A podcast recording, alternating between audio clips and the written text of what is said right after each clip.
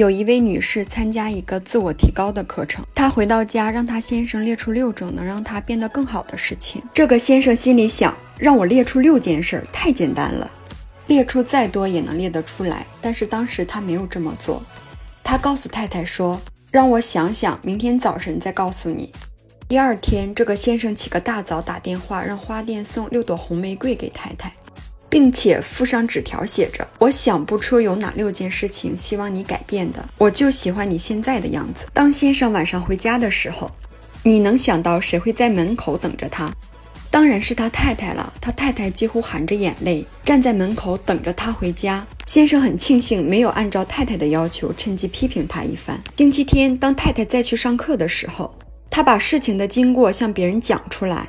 许多太太走过来跟先生说，是他听过的最善解人意的事儿。齐格飞是百老汇最知名的歌舞剧家，他具有一项什么能力，使每个女孩增添光彩的超绝能力。好几次，他把原本没有人愿意多看一眼的平凡女孩变成千娇百媚、风情万种的舞台明星，因为他深深的知道赞美和信心的价值，常用殷勤体贴的力量打动女士们的心，使她们相信自己确实是美丽。他十分看重现实。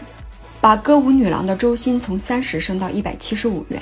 他也很浪漫，在每次演出之前，他一定送每个歌舞女郎一束红蔷薇。实际上，他是深刻了解信心的价值。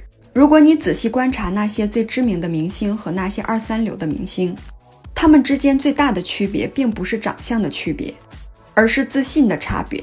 之前看北京卫视的跨界歌王刘涛获得冠军，很明显的，她是一个充满自信的一个女士。她已经快四十岁了，但是让人感觉魅力非凡。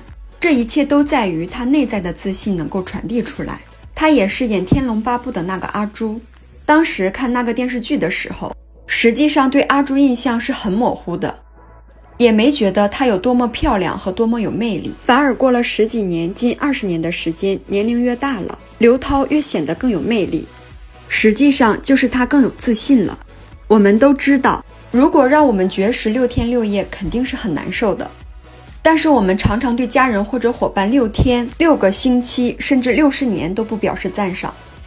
这份精神的鼓舞，实际上跟食物是一样重要的。我们会照顾孩子、朋友，甚至伙伴的身体，但是我们是否曾经照顾过他们的自尊呢？所以，我们不要老想着自己的成就。需要，而是应该尽量去发现别人的优点，然后不是去逢迎，而是要真诚的去赞美、赞赏人们，而人们也会把你的言语珍藏在记忆里，终生不忘。这就是待人处事的第二大原则：真诚的赞赏他人。我们书友会希望用十五年时间带动一亿人读书，改变思维、思考致富，和一千个家庭共同实现财务自由。快来加入我们吧！